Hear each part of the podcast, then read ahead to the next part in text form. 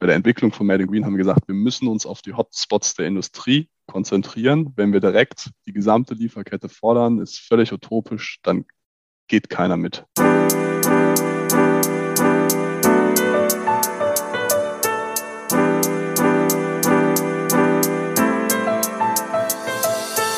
Moin und herzlich willkommen zu Fair Fashion Talk, deinem Podcast über faire und nachhaltige Mode.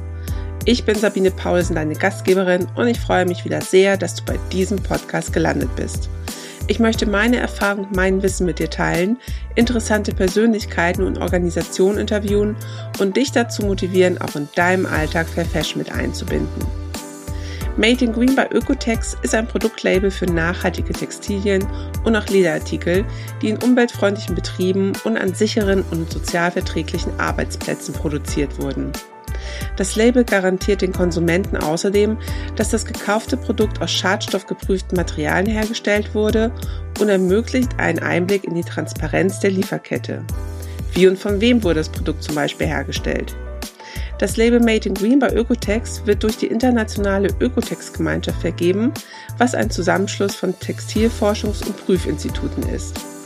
Mit Michael Möller, Division Manager für Audits und Zertifizierung bei dem Hohenstein-Institut, die sich um Zertifizierung und Prüfung von Textilienprodukten kümmern, unterhalte ich mich in dieser Folge über die Grundlagen dieses Labels. Welche Anforderungen sind damit verbunden? Wie werden diese Anforderungen überprüft? Wie kann das Label beim Konsumieren helfen? Und welche Aufgabe hat hierbei das Prüfinstitut Hohenstein? Wenn du mehr darüber erfahren möchtest, dann hör dir am besten diese Folge an. Hallo Michael, herzlich willkommen zu meinem Podcast Fair Fashion Talk. Hallo Sabine, grüß dich. Vielen Dank für die Einladung. Ja, grüß dich auch und vielen, vielen Dank, dass du dir die Zeit genommen hast. Magst du dich vielleicht einfach erstmal vorstellen, wer du bist und was du so alles machst? Ja, hallo zusammen. Mein Name ist äh, Michael. Ich bin gelernter Wirtschaftschemiker und ähm, mittlerweile, jetzt muss ich kurz überlegen, seit 2015 bei den Hohenstein-Instituten angestellt und in, seit vier Jahren bin ich da Bereichsleiter für Audits und Zertifizierungen. Das heißt, wir kümmern uns mit dem Team primär um die Auditierung von textilen ähm, Produktionsstätten und äh, vergeben Nachhaltigkeitssiegel von der Ökotex-Gemeinschaft, wie zum Beispiel das Label Made in Green. Mhm. Und was macht Hohenstein alles noch? Das ist ja ein recht großes Prüfinstitut. Also was bieten die noch so für einen Service an oder was könnt ihr alles anbieten, sage ich mal so? Wie breit ist da euer Genau, Feld? also Hohenstein äh, versteht sich selbst als textiles Forschungsinstitut. Es hat eine sehr, sehr lange Historie, ist, glaube ich, in der Textilindustrie sehr hinlänglich bekannt. Ja. Also jeder, der in Deutschland damit zu tun hat, kennt, glaube ich, die Hohenstein-Institute. Ähm, wir selbst verstehen uns als, als Partner von Unternehmen, die Unternehmen dabei helfen wollen, äh, Freude an Textilien zu haben und auch dem Konsumenten. Ähm, generell sind wir mittlerweile nicht mehr nur in Deutschland aktiv, sondern weltweit. Wir haben weltweit mittlerweile über 1000 Mitarbeiter und ein Labor. Also unser Hauptstandort ist in Deutschland, in Bönnigheim, oberhalb von Stuttgart, ähm, haben aber mittlerweile auch Labore in Hongkong, Indien, Bangladesch, Shanghai, genau, und Standorte auf der ganzen Welt.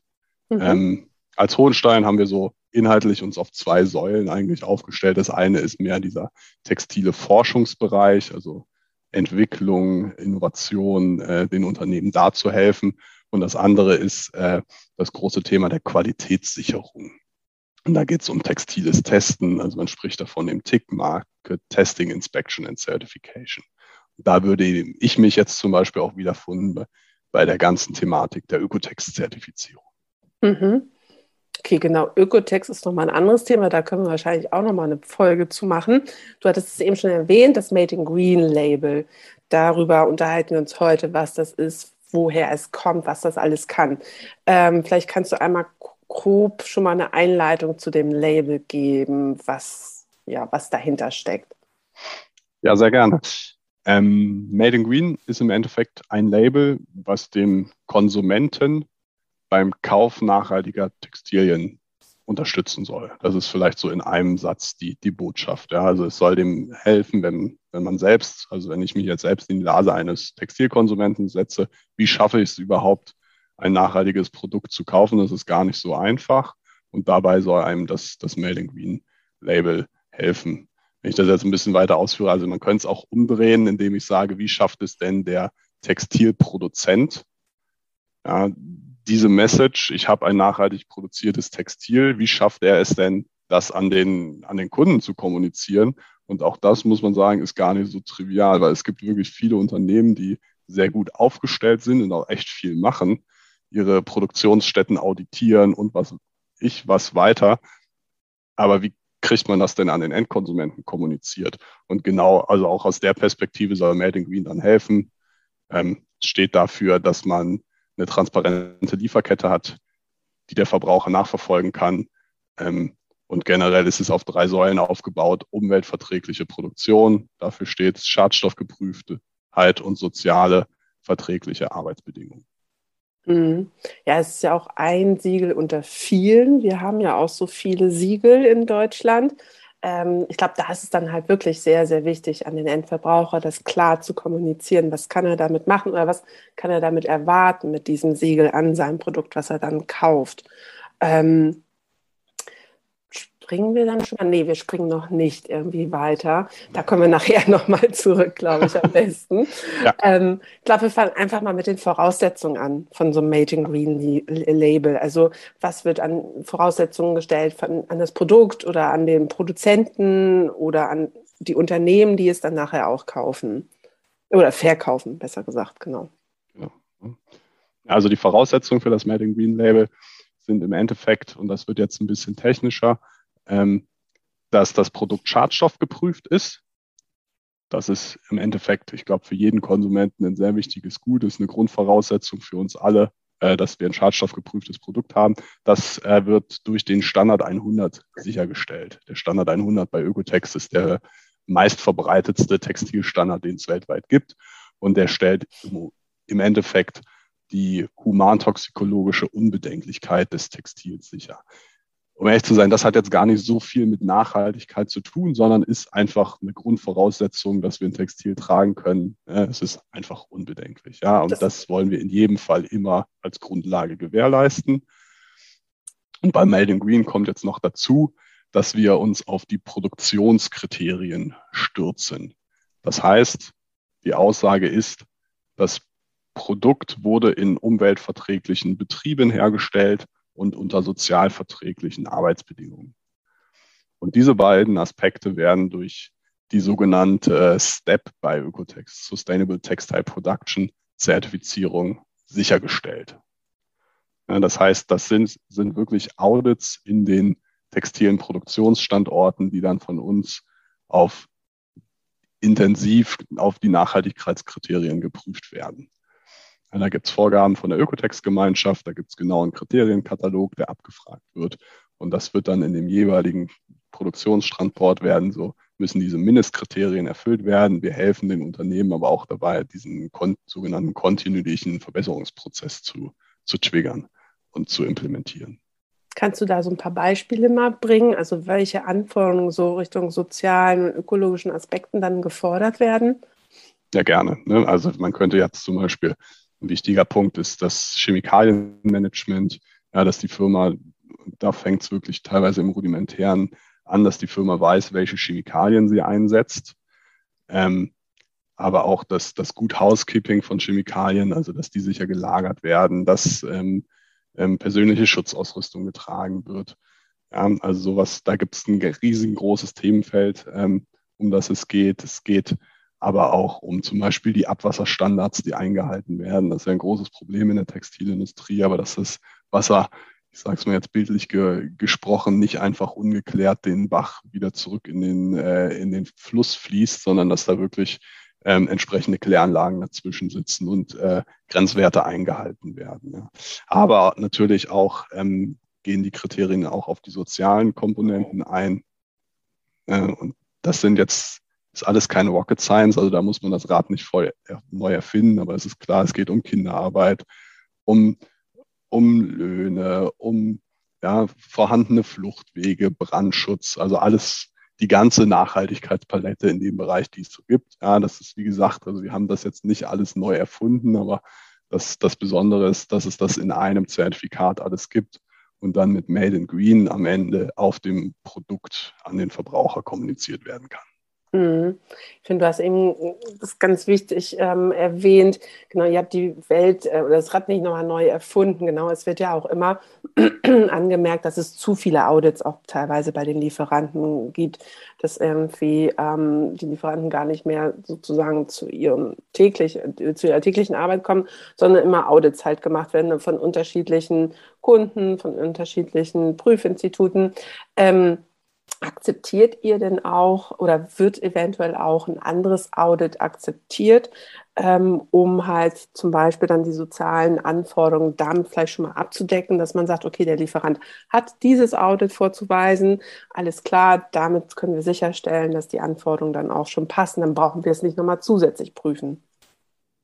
Ja, definitiv. Also ein ganz großes Problem der Industrie ist diese ähm, Vielfachauditierung von den Unternehmen, wo häufig die gleichen Kriterien ähm, abgeprüft werden. Und genau deswegen machen wir das, dass wir auch bestehende ähm, Standards anerkennen. Ja, also ein super Beispiel wäre jetzt äh, bei uns im Bereich Qualitätsmanagement, was wir abprüfen, wenn da jetzt ein Unternehmen bereits eine ISO 9001 Zertifizierung hat, dann müssen wir das nicht mehr vollumfänglich komplett prüfen, sondern das Unternehmen muss in unserem Self-Assessment deutlich weniger ähm, Arbeit leisten. Es wird beim Audit deutlich weniger geprüft, äh, beziehungsweise also nur noch stichpunkthaft, ähm, so dass es sowohl für das Unternehmen als auch für das Audit selbst ähm, ja, deutlich geringerer Aufwand ist und das dann auch Kosten aus der ganzen Geschichte rausnimmt. Ne? Beim, im, das Gleiche ist im sozialen Bereich, also ist da nicht so, wenn ein, ein Sozialzertifikat ähm, vorliegt, dass wir dann, also wir haben gewisse anerkannte Standards, wo wir sagen, da liegt ein guter Kriterienkatalog vor, dem können wir vertrauen, dann erkennen wir die an. Und die Arbeiterinterviews, die wir beispielsweise durchführen, dann würde in der Firma, wo sonst 30 Arbeiterinterviews durchgeführt werden, nur noch fünf durchgeführt. Ja. Und ähm, ist aber natürlich trotzdem so, Kinderarbeit, wenn wir ein Kind in der Firma sehen, ist das ein Problem. Ja. Also das ja, ist dann trotzdem so, sein, genau. dass man sollte drauf jeden Fall ja, genau, sein. aber so gehen wir schon mit, mit der Anerkennung quasi um, dass wir sagen, ja, das mhm. hilft den Firmen auch weiter, um genau das zu vermeiden. Genau, doppelte Arbeit und Kosten vor allem dann auch zu vermeiden, ne? weil sowas ist ja auch immer wieder sehr, sehr kostspielig einfach. Und ähm, du hattest eben auch noch erwähnt, Abwassertests werden halt gemacht, also Abwassertests, wo dann gegebenenfalls die Chemikalien aus den Färbeprozessen und aus den Druckprozessen halt reinkommen. Ähm, wie kann man sich das denn vorstellen? Äh, eigentlich, so ein Audit ist ja dann eigentlich wieder nur eine Momentaufnahme an einem bestimmten Tag gemacht. Vielleicht ist meine Produktion dann noch gar nicht irgendwie äh, in dieser Fabrik ähm, gewesen. Also ähm, wie kann ich da denn dann die Rückschlüsse ziehen, dass trotzdem mit meinem Produkt ähm, diese Anforderungen berücksichtigt werden? Dass dann also die Chemikalien, na okay, dann hast du wahrscheinlich den Produkttest dann da zusätzlich noch, weil es könnten mhm. ja halt, dieser Abwassertest kann ja gemacht sein, weil, oder ist gemacht worden während einer Produktion von einem anderen Kunden mit dem ich jetzt gar nichts zu tun habe. Vielleicht sind die Werte auch schlecht mhm. ausgefallen, aber ich nutze eigentlich für meine Produktion viel, viel bessere oder ja, also ähm, keine schädlichen ja. Chemikalien. Ne? Also ähm, wie kann man das denn irgendwie unterscheiden? Ja. Ähm, ja, total komplexes Thema. Deswegen sagen wir generell, dass wir nicht eine Firma produktspezifisch auditieren, sondern es geht nur, dass man eine Firma als Ganzes auditiert. Ja, also entweder die Firma an sich erfüllt die Nachhaltigkeitskriterien oder sie erfüllt sie nicht. Aber dazwischen ist es schwierig zu sagen, für das eine Produkt erfüllt sie sie, für das andere nicht. Das, das kann man gar nicht auseinanderdröseln. Und ich fände es auch nicht fair zu sagen, dass das eine Produkt aus der Firma gut ist und das andere schlecht, sondern entweder gibt es halt eine nachhaltige Produktion oder nicht. Mhm. Ähm, das Thema Abwasser ist in der Tat eines der, der heiß diskutierten Themen. Wie häufig muss man die Abwassertests machen? Wie sinnvoll sind die überhaupt? Bis zu welchen Grenzwerten und so weiter? Generell ist ja die, die Thematik bei der Abwassertesten geht es ja eigentlich primär darum, den Einsatz der Chemikalien nachzu, nachzuvollziehen. Ja, ne, also die Chemikalien, die in der Fabrik eingesetzt werden, um das hinten nochmal zu testen, okay, wurden denn wirklich keine Hazardous Chemicals eingesetzt. Und ähm, wie häufig man das jetzt prüfen muss, haben wir dahingestellt. Aber für uns ist, also wir lassen uns, wir haben bei, bei STEP den Ansatz, dass es einen sehr umfangreichen Fragebogen gibt, der vor dem Audit ausgefüllt wird. Und da wird zum Beispiel auch das Abwasserergebnis hochgeladen, weil, also das heißt, der Abwassertest findet schon lange vor dem, vor dem Audit statt. Genauso betrifft das den Test von Air-Emissionen oder sonstigen Dingen, ähm, weil man auch beim Audit gar nicht mehr die Möglichkeit hat, das en Detail zu kontrollieren, sondern das wird alles vorab erledigt, sodass man beim Audit sich dann auf den Fabrikrumgang und zum Beispiel die Lagerung von Chemikalien konzentrieren ähm, kann. Genau. Und ähm, wie gesagt, der Abwassertest ist eigentlich primär dafür da, den Einsatz von Chemikalien ähm, zu kontrollieren. Und das machen wir ja sehr intensiv bei STEP, dass wir die Chemikalienliste haben, gucken, welche werden eingesetzt und das dann auch während des, also vorab schon prüfen, ob das in Ordnung ist mit unseren ähm, Anforderungen abgleichen und dann während des Audits auch nochmal explizit gucken, ob wirklich alles angegeben wurde und alle Fässer den Vorgaben entsprechen, die in der Fabrik sind.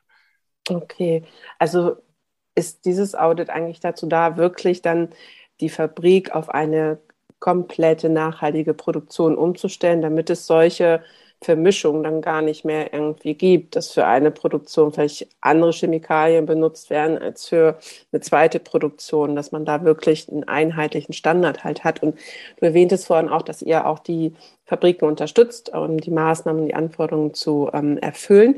Habt ihr dann irgendwelche Workshops oder ähm, Trainings, die ihr dann anbietet oder wie funktioniert das? Ähm, also die Grundvoraussetzung und das ist ja eins der, der großen Probleme, ist erstmal, dass die Firma überhaupt was sie machen muss. Alle kon werden konfrontiert, hier sei nachhaltiger oder wie auch immer. Was heißt das jetzt konkret? Und das ist, Ökotex hat das klar definiert in einem Standard. Was ist für uns ein nachhaltiger Betrieb? Was sind die minimalen Anforderungen, die du mindestens erfüllt werden musst, erfüllt haben musst, um STEP-zertifiziert zu sein? Und das ist die, die Minimumhürde, über die jeden jede Firma springen muss, äh, um die Zertifizierung zu er erlangen. Zusätzlich haben wir noch sozusagen diese Best Practice Anforderungen, sage ich mal. Ne? Also was ist das Best Practice, was es gibt? Und dazwischen gibt es halt die Diskrepanz und das wird der Firma genau aufgezeigt. Hier kannst du dich verbessern, ähm, wie auch immer. Also das geht los, wenn die Firma das Assessment ausfüllt ähm, also den, den Fragebogen ausfüllt ähm, für, für die Step-Zertifizierung, sieht sie genau, wie viele Punkte sie erreicht, ähm, was ihr noch fehlen würde, um besser zu werden. Und wir haben viele Firmen, die sich, bevor wir überhaupt mit denen in Kontakt sind, schon verbessern anhand dieses Fragebogen, weil sie sehen, ah ja, ähm, hier Chemikalienlagerung, die drei Punkte habe ich nicht erfüllt.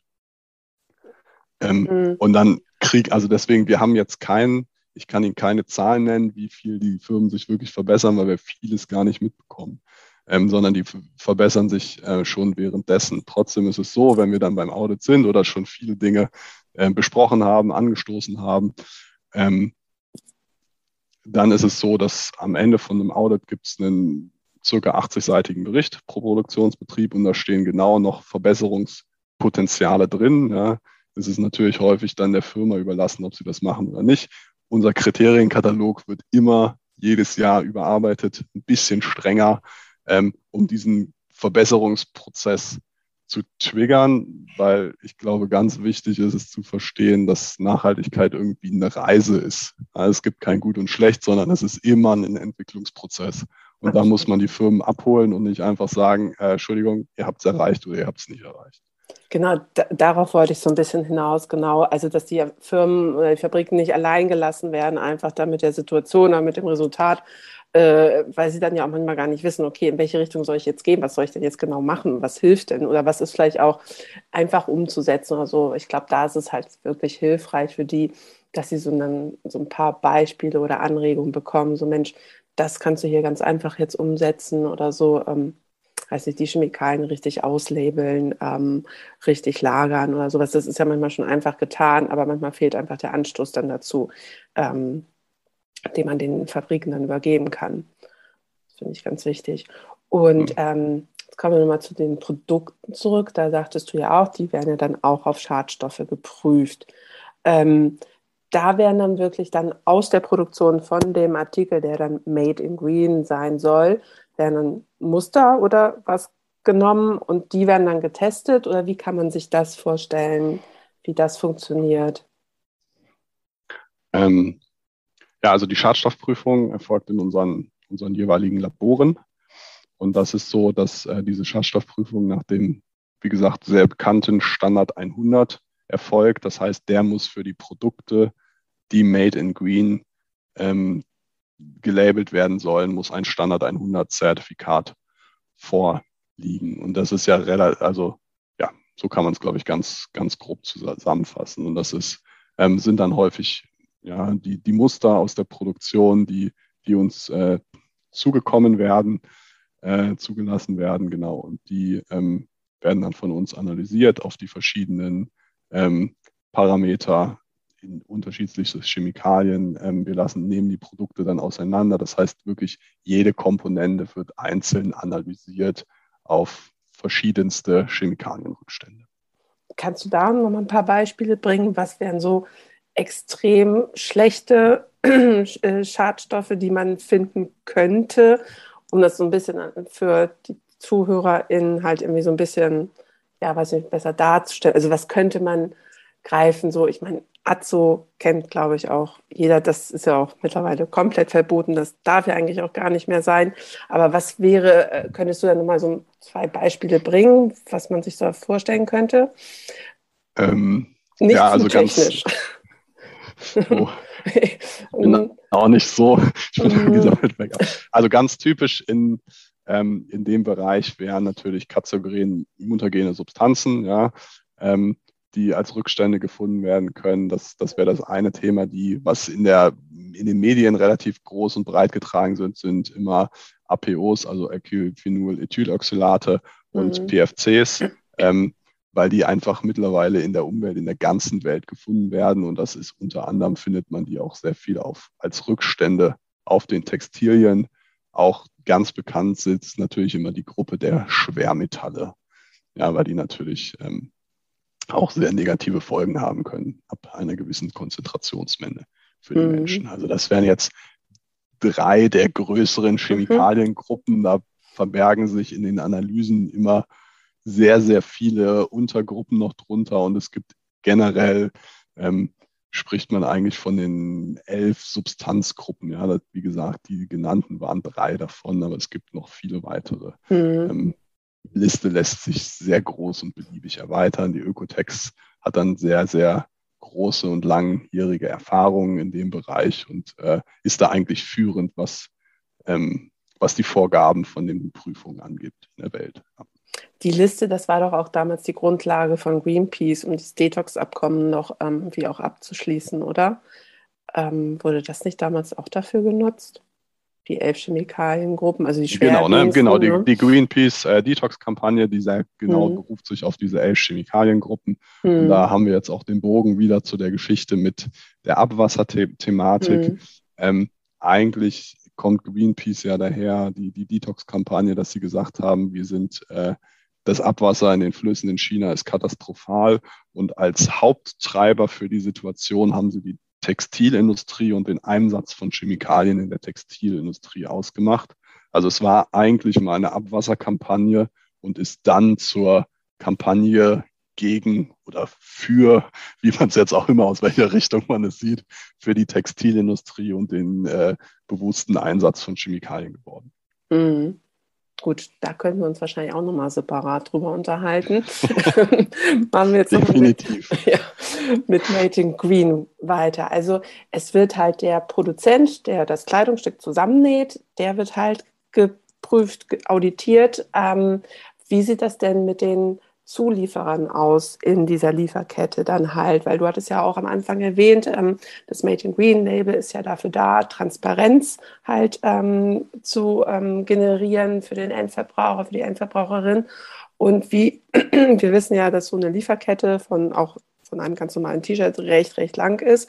Ähm, man hat halt ähm, Fabriken, die den Stoff halt machen, die die Zutaten wie Nähgarn und Labels oder sowas dann halt zugibt.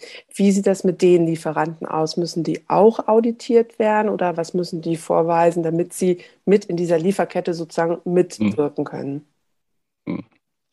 Also wichtig ist erstmal zu sagen, dass jede Zutat schadstoffgeprüft ist. Ne? Weil für uns ist das das höchste Gut. Jede Zutat, egal von welchem Lieferanten, ist schadstoffgeprüft. Das ist durch den Standard 100 gewährleistet. Die Audits äh, bei Made in Green, auch da sagen wir, das ist irgendwie eine Entwicklung, ein kontinuierlicher Prozess. Mindestens, also bei der Entwicklung von Made in Green haben wir gesagt, wir müssen uns auf die Hotspots der Industrie konzentrieren. Wenn wir direkt die gesamte Lieferkette fordern, ist völlig utopisch, dann geht keiner mit. Deswegen, was sind die Hotspots der Industrie? Das ist zum einen der Konfektionsbetrieb als Tier One. Da sind primär die sozialen Probleme, die da auftreten. Der muss zwangsläufig nach STEP zertifiziert sein für Green. Genauso Tier 2, der Nassbetrieb. Ja? Also die Nassveredelung, ähm, die Nassverarbeitung, die muss nach STEP zertifiziert sein. Hier sind primär die Umweltauswirkungen, die da zu Trage kommen. Ja? Stichwort wieder Chemikalieneinsatz, Abwasser. Die müssen zwangsläufig äh, zertifiziert sein. Alles, was darüber hinausgeht, darf, muss aber nicht für Made in Green aktuell. Wie gesagt, wir bewegen uns auf eine Reise. Ich glaube, dass wir, wenn die Industrie entwickelt sich gerade sehr, sehr gut in diese Richtung, ja, wenn wir dieses Etappenziel erreicht haben, reden wir in ein paar Jahren bestimmt auch über Tier 3, Tier 4 und auch das Feld. Okay, also das behaltet ihr so im Blick, dass ihr sagt, okay, ähm, erweitert dann einfach die An Anforderungen sukzessive unter in die Lieferkette. Genau, ne? das, das ist zum jetzigen Zeitpunkt, ähm, finde ich, also die Industrie entwickelt sich super in die Richtung, dass man mehr und mehr macht. Aber es geht ja nicht darum, wenige Leuchttürme zu haben mit Best-Practice-Firmen, ist sicher gut, sondern wir müssen versuchen, also was habe ich davon, wenn Firma A super ist und daneben die Firma B steht, die überhaupt keine Anforderungen erfüllt. Das ist deutlich schlimmer, als wenn beide Firmen durchschnittlich sind. Deswegen müssen wir versuchen, die gesamte Industrie auf ein gewisses Grundlevel zu bekommen, Natürlich ist die Ökotex jetzt mit ihrem Anspruch schon sehr, sehr hoch, aber wir versuchen trotzdem, das noch zu gewährleisten, dass mehr und mehr Firmen mitziehen und äh, zumindest Mindestanforderungen erfüllen. Deswegen haben wir auch wieder diesen kontinuierlichen Verbesserungsprozess, diesen Levelansatz, dass man die Firmen abholt und mit ihnen das entwickelt. Das glaube ich, ganz, ganz wichtig bei der mhm. Geschichte. Absolut. Und wie du auch schon erwähnt hast, genau Nachhaltigkeit ist halt ein Prozess, der kontinuierlich irgendwie anhält. Also der, der wird ja auch nie fertig sein, weil man kann immer irgendwie was wieder verbessern. Und ähm, das stimmt schon lieber dann alle auf einem, erstmal vielleicht mit einem durchschnittlichen Level irgendwie anfangen und dann sukzessive dort halt immer wieder ansetzen ja. und das weiterarbeiten. Ja, also nicht falsch verstehen. Made in Green ist schon sehr ambitioniert mhm. und äh, es scheitern auch viele dran, weil die Anforderungen einfach zu hoch sind. Mhm. Ja, aber generell es muss der Ansatz trotzdem sein, dass wir versuchen, viele Firmen zu erreichen und umso mehr, umso besser, um ein gewisses Grundlevel reinzubekommen. Mhm. Okay, und ähm, genau, also man hat jetzt die Lieferkette halt dann mit allen Lieferanten, die ist dann ähm, für einen bestimmten Artikel dann, so verstehe ich das irgendwie hinterlegt. So, jeder hat gesagt, ja, alles klar, äh, Lieferant A macht irgendwie halt, wie gesagt, das Nähgarn äh, für das Oberteil oder für das T-Shirt, Lieferant B macht das Material dafür, Lieferant C macht, äh, näht es zusammen so. Wie kann man das denn nachprüfen, dass diese Angaben äh, auch wirklich stimmen? Also, dass genau diese Lieferanten in dem Artikel auch mitgearbeitet haben und da nicht einfach irgendwelche Angaben gemacht worden sind, weil ach, die Lieferanten, die sehen gut aus, die passen ganz gut, aber eigentlich wurde das Produkt vielleicht woanders dann gemacht. Was hat man hm. denn da für Möglichkeiten, das zu verifizieren? Hm. Also generell ist es so, dass wir dann relativ, ich würde sagen, Made in Green auf einem relativ ausgekügelten IT-System basiert, ähm, was, wo genau die Lieferketten abgebildet werden für jedes, ähm, für jedes Produkt, also für jede Made in Green Nummer wird die Lieferkette abgebildet. Ähm, ich sage es ganz ehrlich, wenn man wirklich böswillig äh, bescheißen will, dann kriegt man es hin. Ja? Das ist aber, glaube ich, nicht die Firmen, mit denen wir zusammenarbeiten, die machen das aus einem guten Gewissen und weil sie daran glauben, das tun wir auch. Was wir aber tun, ist das auch konsequent zu verifizieren. Also auch im Bereich Made in Green ne, es gibt immer ein paar Übeltäter. Ja. Auch da wird auditiert, es werden die Lieferketten nachgeprüft, es wird die die Validität des Labels geprüft. Ähm, also da haben wir einen relativ strengen Kontrollmechanismus. Wir sprechen da von der, Valida von der Validation mhm. in gewisser Weise, ähm, wo wir den Dingen nachgehen, wo wir genau gucken, welche Komponenten sind das, ist das im Standard 100 enthalten, kommen die wirklich aus STEP-zertifizierten Betrieben, kann das denn überhaupt sein? Also da haben wir ein eigenes Team, die sich genau um diese Fragestellung kümmert und dem auch konsequent nachgeht. Also machen die auch so Stichproben, kann man sich das auch so vorstellen? Ja, genau sagen, so ah, machen wir das. Also wenn, wenn man jetzt, da kommen wir jetzt zwar gleich noch zu, aber wenn man jetzt irgendwie in einem Laden halt einen Made in Green Artikel kauft, ähm, was ich, da habt ihr wahrscheinlich auch Leute, die dann mal losgehen und gucken, okay, wo gibt es Made in Green Artikel? Ähm, dann kauft man eins und dann prüft man nach, okay, die Angaben, die man dann findet, ob die dann halt auch wirklich stimmen. Also so kann man sich das vorstellen. Mhm. Genau so. Wir haben, das ist eine klare Vorgabe der Ökotex-Gemeinschaft, dass 25 Prozent aller ausgegebenen Zertifikate werden nochmal zusätzlich durch Kontrollprüfungen durchgeprüft. Ja? Also die ganzen chemischen Tests ähm, werden an jedem vierten Produkt auch nochmal stichprobenhaft durchgeführt. Das heißt, durch Muster, die wir uns aus den Produktionsbetrieben bei den Audits ziehen, durch wirklich Käufe in Läden und so weiter. Also da gibt es ein sehr stringentes Kontrollmechanismus, um genau das zu verhindern, weil am Ende steht ja auch im Fall der Schadstoffprüfung der, der Konsumentenschutz dahinter. Und das mhm. ist extrem wichtig. Genau, dann sind wir jetzt schon beim Konsumenten, bei der Konsumentin. Ähm, wie kann die denn, ähm, die oder der, im Laden denn einen Made in Green Artikel erkennen? Also worauf muss denn da geachtet werden? Wie, wahrscheinlich gibt es auch ein bestimmtes Logo, so wie gerne immer genommen der Global Organic Textile Standard, das weiße T-Shirt auf grünem Grund. Wie sieht das denn bei Made in Green aus? Genau, ja, also gleiches Prinzip. Made in Green hat ein Label, was auf dem Produkt angebracht werden kann. Ähm, wir sind sogar noch einen Schritt weiter, dass ein QR-Code enthalten ist oder enthalten sein kann. Das kann der Hersteller sich frei aussuchen, ob er den abbildet oder nicht. Heutzutage in jedem neu, neueren Smartphone ist automatisch ein QR-Code-Scanner drin. Ähm, wenn man das macht, wird man direkt auf die Ökotex-Webseite weitergeleitet und da sieht man die Lieferkette des Produktes. Also da findet man nochmal konkrete Angaben zum Produkt. Ja, das ist der erste Verifizierungsschritt. Äh, macht das überhaupt Sinn, dass hier das Label drauf ist? Und ich sage mal im besten Fall in 99,9 Prozent der Fällen lacht einen dann auch das Bild des, äh, des Produktes an, was man gerade in der Hand hat. Und darunter lässt sich eine interaktive oder findet sich eine interaktive Weltkarte, die die Lieferkette des Produktes aufzeigt. Das heißt, da sind wirklich die Betriebe drauf, ähm, die wir auch auditiert haben und wo wir als ähm, Textilexperten gesagt haben, das sind nachhaltige textile Produktionsbetriebe. Mhm. Genau. Und so, also so stellt sich das Label dar. Man kann das, wie gesagt, mit QR-Code, dann ist es ganz einfach. Wenn kein QR-Code drauf ist, dann findet sich da eine Labelnummer. Die gibt man auf www.ökotext.com, gibt man die ein, kommt genau zu der gleichen Ansicht. Und so kann man auch automatisch, jeder Endkonsument kann die Validität jedes Made in Green Labels selbst überprüfen. Okay, gab es da auch schon mal Rückfragen? Also können dann die ähm, Käufer, Käuferinnen dann auch irgendwie euch zum Beispiel kontaktieren?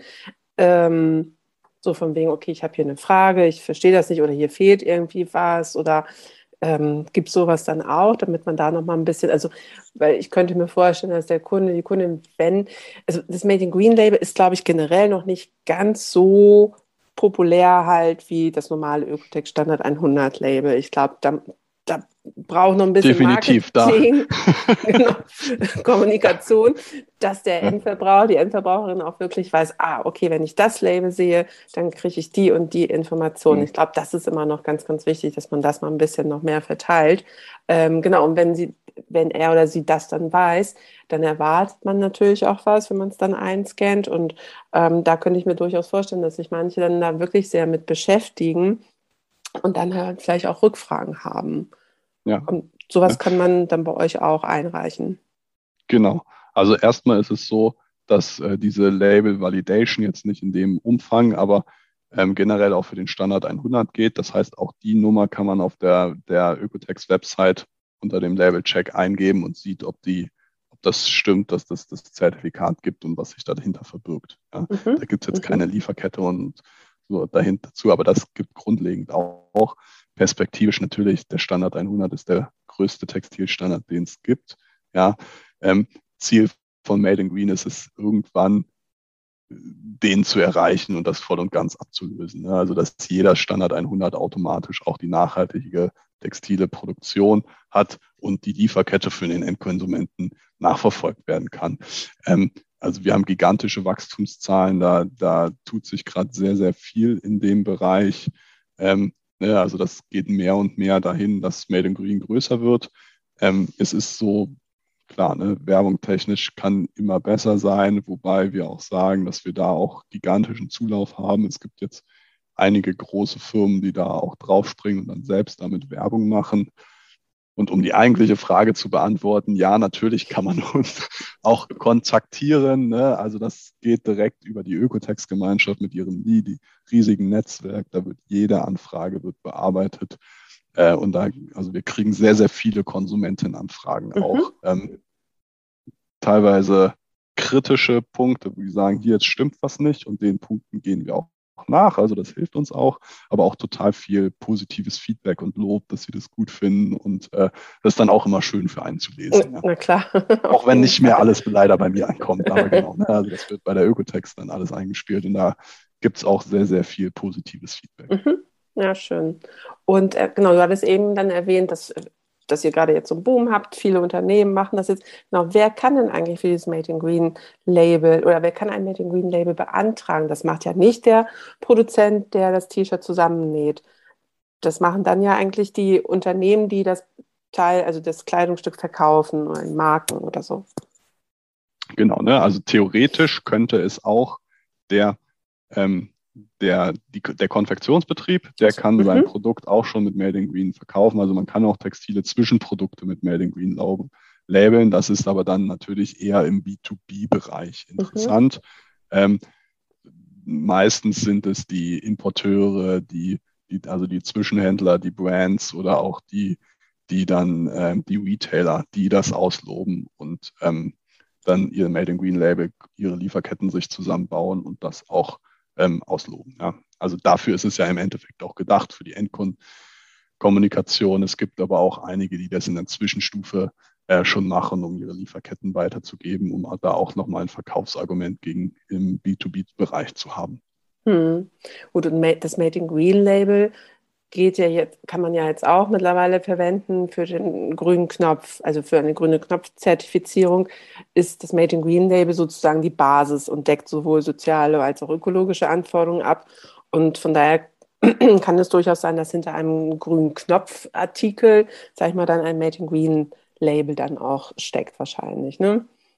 Ja, genau, ne? Beim, beim grünen Knopf, also das staatliche Textilsiegel, äh, ist Made in, also das baut ja auf, auf Referenzsiegeln auf, ähm, weil sie sagt, sie selbst können diese Anforderungen durch die Lieferkette nicht mehr verifizieren für das Produkt, sondern der grüne Knopf fokussiert sich auf das jeweilige Unternehmen und den unternehmerischen Sorgfaltspflichtenansatz, aber hat zusätzlich noch ähm, ein Referenzsiegel, das heißt, die, die, die das Produkt nachverfolgen und dass die Nachhaltigkeitskriterien da anerkannt sind und in Green ist da voll und ganz anerkannt. Also das hilft den Unternehmen, wenn sie den grünen Knopf mhm. erlangen wollen für ihre Produkte.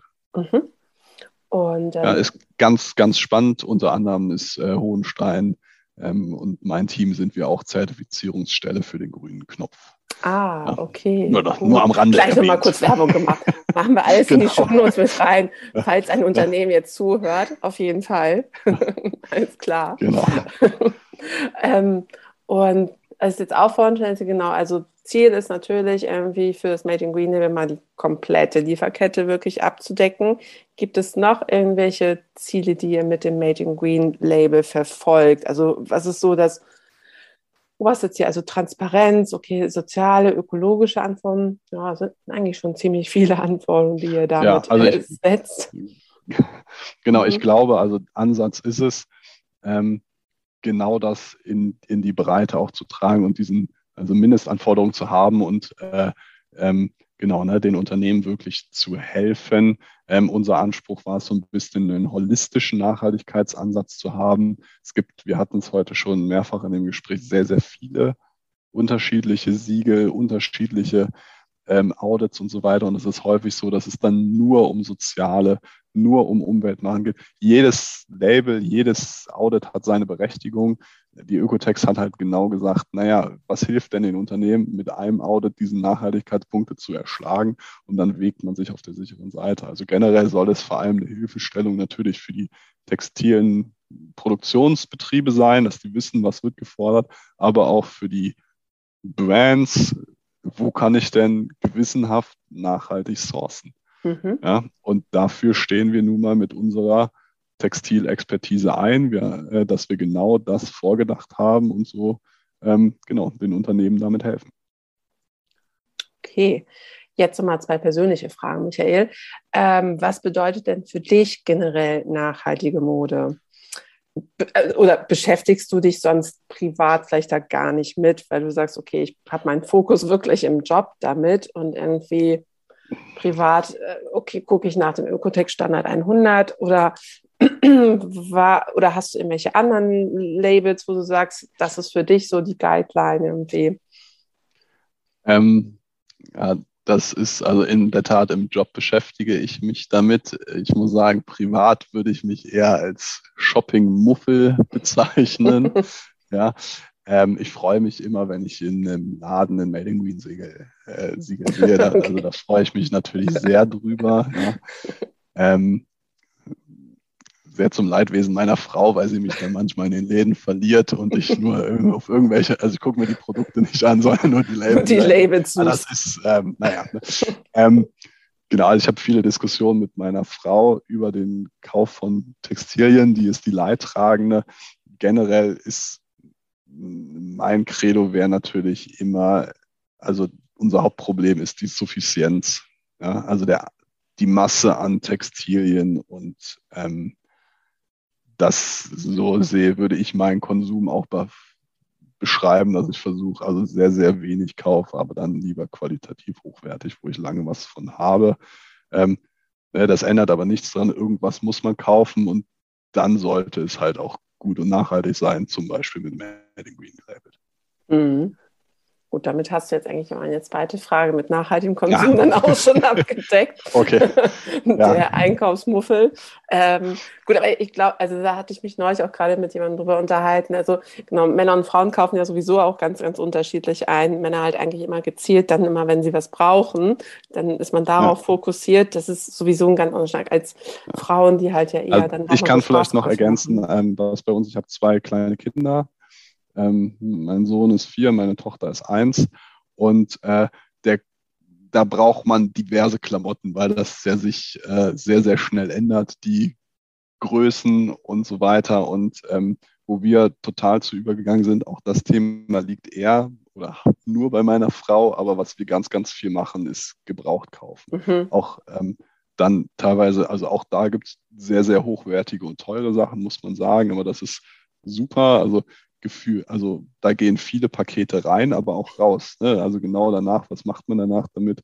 Die kann man bedenkenlos weiterverkaufen. Und das finde ich vor allem bei Kindern super. Ja? Absolut, also da ja. Klappt das wirklich hervorragend, weil da gibt es ja die Textilien schon am Markt und es ist niemand, der die für ewig braucht. Ja, genau. Oder dass man tauscht oder ähm, leiht oder irgendwie sowas. Genau, ne? ja. Gab es ja auch alles schon.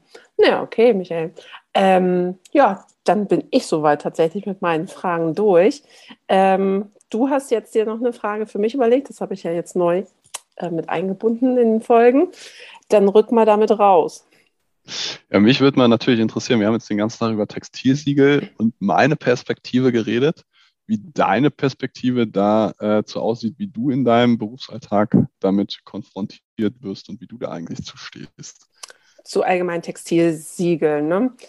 Ähm, mhm. Hast wahrscheinlich aus meinem oder aus meiner Bemerkung vorhin schon rausgenommen, wir haben viel zu viele Siegel finde ich. Ähm, also darauf, da müsste man sich drauf fokussieren. Ich meine, in die Richtung geht ja der grüne Knopf, Gott sei Dank schon so ein bisschen, um das halt für den Endverbraucher, für die Endverbraucherin zu vereinfachen auch, weil ich glaube, man hat ähm, als normaler Konsument gar keine Zeit, sich mit diesen vielen Siegeln auseinanderzusetzen und ähm, zu recherchieren, okay, welches Siegel kann jetzt was, was ist gut für mich, was brauche ich irgendwie. Und das muss man einfacher machen und, ähm, und vor allem ganz, ganz wichtig halt kommunizieren. Das sage ich halt auch immer. Man muss die Kunden, Kundinnen aufklären. Und da bin ich tatsächlich dann immer gerne wieder bei, sag ich mal, den kleineren Fair Fashion, nachhaltigen Brands, ähm, wo ich dann auch immer sage, ähm, geht in die Läden rein, unterhaltet euch mit den Ladenbesitzern, mit den Brands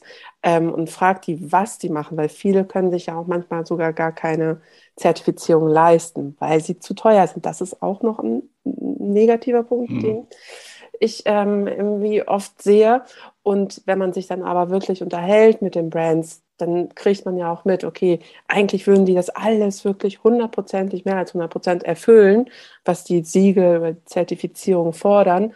Ähm, aber sie können es halt nicht bezahlen. So und ähm, das muss man, glaube ich, auch manchmal dann noch ein bisschen ähm, äh, differenzieren, dass nicht immer nur ein Produkt mit einem Siegel was Gutes sozusagen darstellt, ähm, sondern auch einfach ähm, sich mehr austauschen ähm, mit, den, mit den Herstellern, ähm, was die denn so wirklich machen. Weil, ähm, wie gesagt, die Audits sind manchmal halt, wie gesagt, nur eine Momentaufnahme.